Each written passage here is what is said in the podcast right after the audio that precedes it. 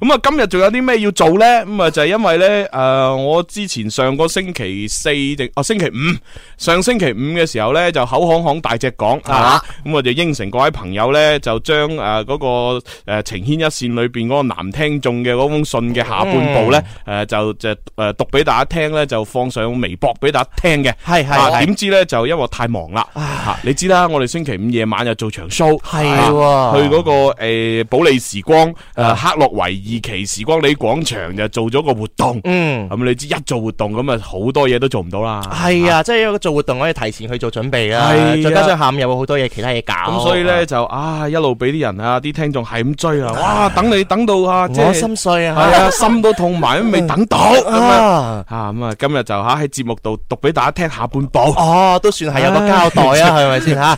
晒翻個冧先系吓啊，， 嗯，咁啊嗱，即系不過都要講翻事源係喺我哋星期四嘅時候咧，就讀咗一個诶匿名男聽眾嘅來信，啊一個廿度問嘅男人，係啊收入咧就差少少啊五位數啦。冇錯啊！有一個拍拖兩年幾嘅女朋友，咁啊對外人咧就好友善嘅，但係對男朋友好差，成日發脾氣，哎咦誒搞到成日嗌交。咁啊每次嗌交個女朋友都會唔理呢個男仔嘅喎，啊咁啊要呢個男仔主動認錯啦，氹翻佢啦，先肯理翻佢。嗯咁喺半年前啦，咁呢個男仔咧就啊有一個新同事啊柔柔啊出現啦，咁啊咦對佢好好喎。哇，啊咁啊！但係呢個男仔咧，因為佢自己有女朋友啊，佢女朋友叫阿如吓，而因為已經有有有有女朋友啦，咁所以咧就一直喺度保持距離，就暗示佢喂我有女朋友噶啦，你唔好對我咁好啦咁。咁點知呢個新同事阿啊柔柔知道咗之後咧，哎呀，即係繼續對佢咁好喎，啊佢都唔知點算。啊，咁啊，去到上個月啦，咁啊呢個男仔咧同佢女朋友阿如咧就嘈咗一次好大嘅交，咁啊呢個女朋友又提出分手唉，又唔理佢啦。哎嗯咁啊今次呢個男仔就選擇咧冇再去揾佢，冇再氹佢嗯，因為咧覺得自己真係好嬲吓，就覺得啊好厭倦咁樣反反覆覆咁離離合合。咁所以喺呢段時間咧，呢個男仔好 down 啦嚇，咁啊而佢嘅新同事柔柔發覺咗之後咧，哇對佢更好嚇，誒加班咧就陪加班，落班咧就約食飯，哇真係有押韻啫啊嚇。真係加班陪 加班，落班啊，哎食飯係啊，咁所以話呢個男仔開始有啲感動，有啲心動，嗯佢覺得哇一個同事都對我咁好，點解我女朋友對我咁差嘅咧？有對比係啦，啦，然後啊發生咗一件事，啊咁呢件事係點咧？啊咁啊嚇就係今日要讀啦。哇，係前面咁精彩絕倫啦，係咪先？發生咗咩咧？ 搞到我嘅呢個好奇之心咧，又再四起，啊係啊咪先嚇？呢個時啊候又賣個關注，唔好我真係又要，佢哋誒哎又去廣告啊啦。我真係斷章取義都諗埋啦， 係嘛係係啊犀利係啊真係俾你引死，火都上埋，真係好想知佢發生咗啲咩。咁，似乎你輕輕要降下火係啊。 好嗱，咁呢個時候就開始讀埋呢位匿名男聽眾嘅來信。啊好，下半部分係系啦，，诶、呃兩個星期前嘅一晚，我落班之後漫無目的咁喺街上面遊蕩，唔知食咩好，一個人呢，感覺食咩都冇味道。嗯，突然呢，好有衝動呢，想揾翻女朋友阿如啊，就好似以往一樣向佢認錯，再諗辦法氹佢啦。但係我心裏邊另一個聲音，佢不斷咁樣叫我唔好咁做啊，唔好再次陷入似乎永無止境嘅爭拗當中啦。哎呀！兩個人一齊都係為咗開心，為咗互相照顧同埋照應啫。正所謂相嗌都唔好口，或者我同阿如係兩個唔啱牙嘅齒輪啦，勉強係冇幸福嘅。嗯，點解每次嗌交佢都可以咁忍心講分手呢？然後一直都唔理我呢？點解每次都係我主動向佢認錯，用盡各種嘅方法去氹佢，佢先肯睬翻我呢？唉，既然佢都講咗咁多次分手啦，都係算罷啦。量變會導致質變，或者今次就係質變啦。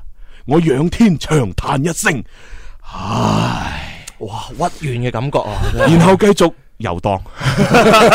我真係以為佢會跳江啊！啊， 佢仰天長嘆喎，啊係嘛？呢個人嗯人哋啲古人仰天長 啊嘯，啊我自橫刀向天笑，啊去留肝膽兩兩昆昆崙崙， 係啊而佢咧就仰天長嘆，唉。係啊心中嗰種嘅悲戚，你可想而知係嘛？啊啊，跟住繼續遊蕩啦。 啊點知诶、呃，当我經過一間超市門口嘅時候，竟然見到一個熟悉嘅身影。嗯，就係我每日都會見到一直對佢保持距離嘅同事柔柔。有佢玩住大袋細袋咁行出嚟，佢見到我之後，明顯好興奮啊，笑住咁行過嚟。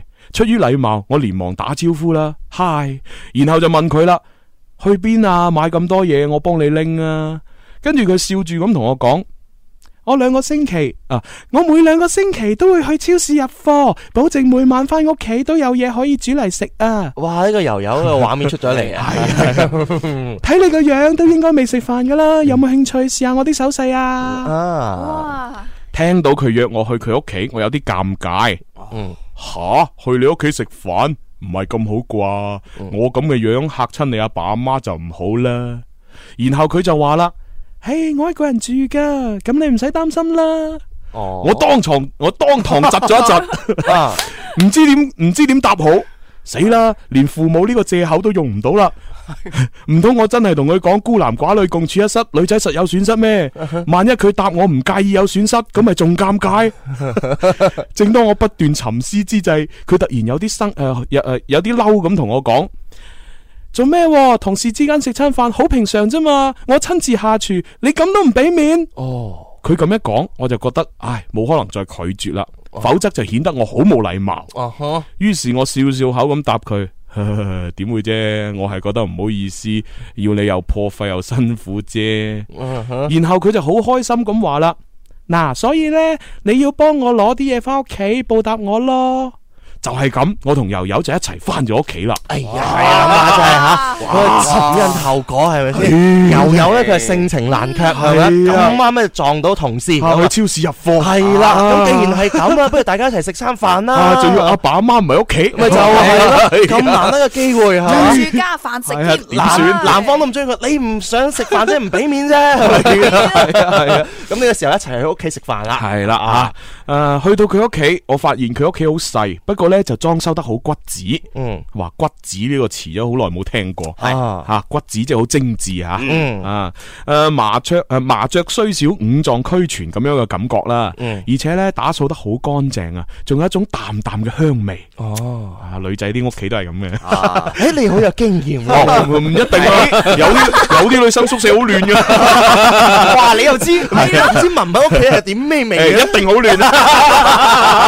你會知嘅啦你。係要打俾超哥，喂。 喂喂喂咁啊！哇！啊佢屋企人，哎呀，讲笑講笑吓吓， 我本來話咧要幫手一齊煮飯嘅，但係佢拒絕啊，佢話下次先喎，因為咧今晚想試下佢啲诶，因為今晚想我試下佢啲手勢究竟诶究竟去到咩水平，啊，咁我就唯有坐喺個廳度睇電視啦。過咗冇幾耐，我就聞到食物嘅香味不斷咁傳出嚟啦，唔知點解咧，我突然啊突然令我有一種回到小時候嘅感覺啊！哦，以前細個嗰陣呢，屋企未有抽油煙機，只有一個好簡陋嘅排氣扇。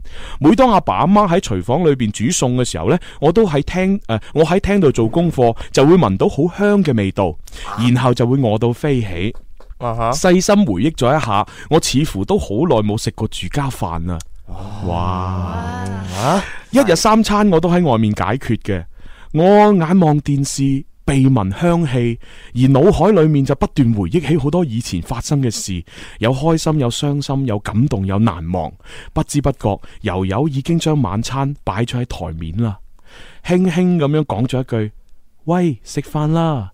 將我從回憶嘅海洋拉翻嚟現實。啊！呢位朋友又話自己冇乜文采，但啱啱嗰段説話嘅話咧，真係同嗰啲小説無異啊！係啊嗯，我定眼一望，吓咗一跳，情不自禁咁講咗句：，哇，頂啊！之 後啊之後望住阿柔柔，難以置信咁問：你咁快手就煮咗咁多嘢啦？佢笑住咁答：犀利咧，快啲試下味啦！呢一刻，我突然感覺無比幸福。我喺度諗，我同阿如拍拖咁耐啊，都未試過有呢種類似家人相處嘅感覺。又有呢，整咗沙律、羅宋湯、忌廉蘑菇湯、牛扒、香煎龍利柳、香腸同埋芝士焗薯蓉。哇！啊呢只係家伙啦，每成個西餐每一樣嘢同大家講咧，都唔係普通嘅家庭主婦做得出嚟 係嘅。啊， 喂，呢、個自暴自棄啊！自暴自棄餐咁又唔係偶然一餐咁樣 OK 嘅啊！味道同诶、賣相同味道都相當之好，我哋一邊食一邊傾偈，氣氛相當之融洽，诶、完全冇晒以前喺公司嘅尷尬。呢一餐飯呃食咗好耐，亦都食咗诶食得好開心。哇！真係嗯哼，突然窗外狂風大作，哎，暴暴雨灑下，哇，我嚇咗一跳，吓，下意識咁望咗望手錶，原來唔經唔覺已經接近夜晚十一點啦。哦，吓我講咗一句：哇，咁大雨點走啊！ 我幾驚佢又講：哇，頂啊！ 啱先已經講咗一次啊，係嘛？而家仲講一次，咁就唔係幾好啦，係咪啊？哇，咁大雨點走啊？啊哈，走唔到咪唔好走咯。悠悠輕輕咁樣答咗一句， 就係呢一句说話，我所有嘅戒心全部都翻晒嚟啦。啊哈，我心諗弊，一定唔可以留喺度，留喺度實會出事噶。嗯，悠悠繼續講啦，啊，食完飯最啱就飲啲酒噶啦。既然咁大雨，不如飲杯酒先啦。我一聽到飲酒呢個詞開始驚啦，酒能亂性，唔飲得。哦，於是我就話啦，诶、唔啦，我對酒精過敏嘅，我都係走先啊。啊，佢都幾把持得住啊！犀嚇，利呢個時候咧，佢意志咧仲好堅定嘅，係係啊咪啊？不入雷池半步，係啊，我最後講咗一句。诶、太夜翻去唔係咁好嘅。講完之後，我就馬上衝咗出去，連悠悠講咩我都聽唔入耳啦。嗯，哇，啊好犀利喎，男仔！啊哇，我從心底裏面佩服你， 佩服佩服真係啊！好嘢吓！啊，嗯啊，翻到屋企，我成身都淋到濕晒，馬上就沖涼換衫啦。出到嚟一望手機啊，竟然有五個未接電話，嗯，都係悠悠打過嚟嘅。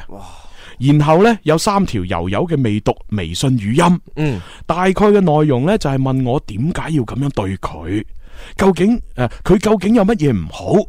如果佢真係咁，如果我真係咁憎佢嘅話，佢會主動辭職，從此喺我嘅生活徹底消失。哦，而且仲喊得好犀利添。嗯哼，我個心好亂啊！我最怕女人喊噶啦，真係唔知點算好。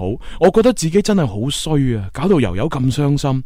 嗯其實佢嘅心意係點，我點會唔知啊？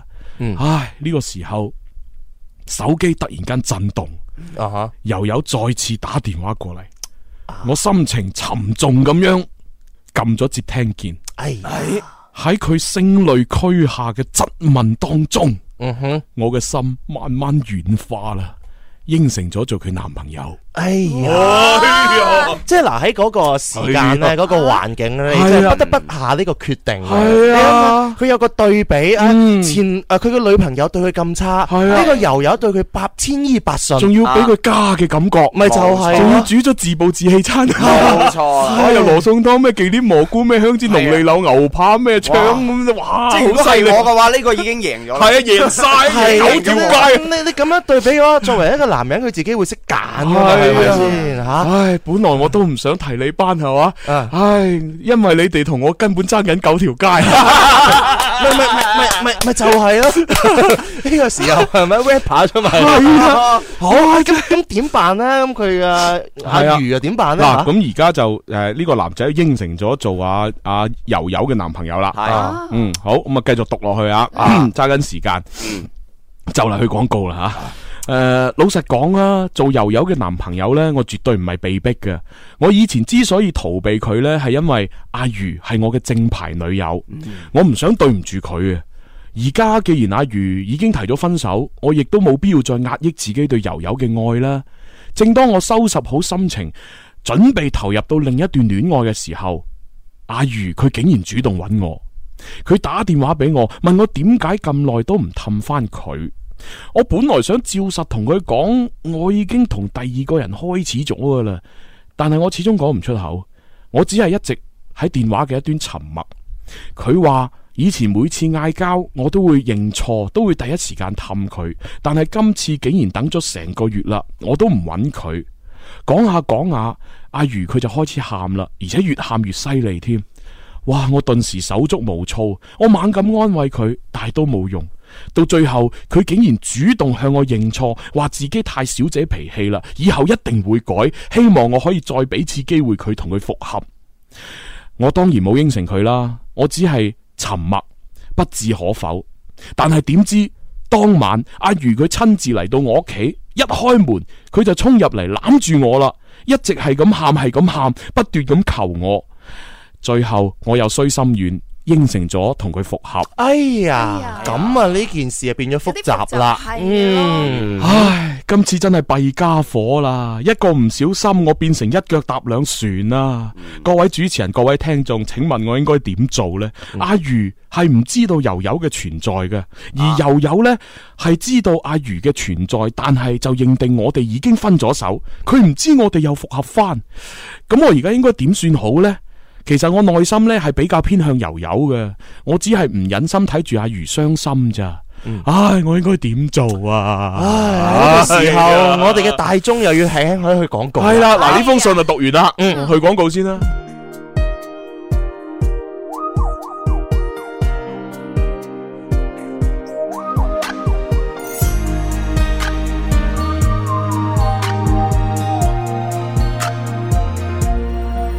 今天你笑不出，是為什麼不開心？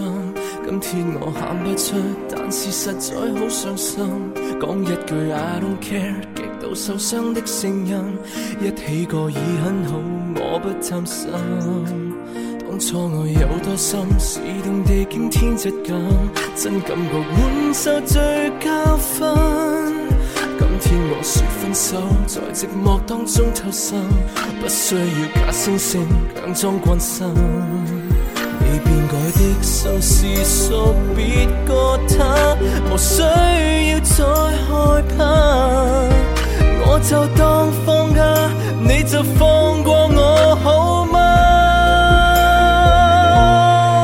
根本你不懂得，不懂得愛我，辛苦你日或夜，承受罰錢就我付上幾多，後悔幾多，計算結果。根本你不懂得，不懂得愛我，仿佛我站或坐，動或靜都是錯。分手可會得到你肯掛住我？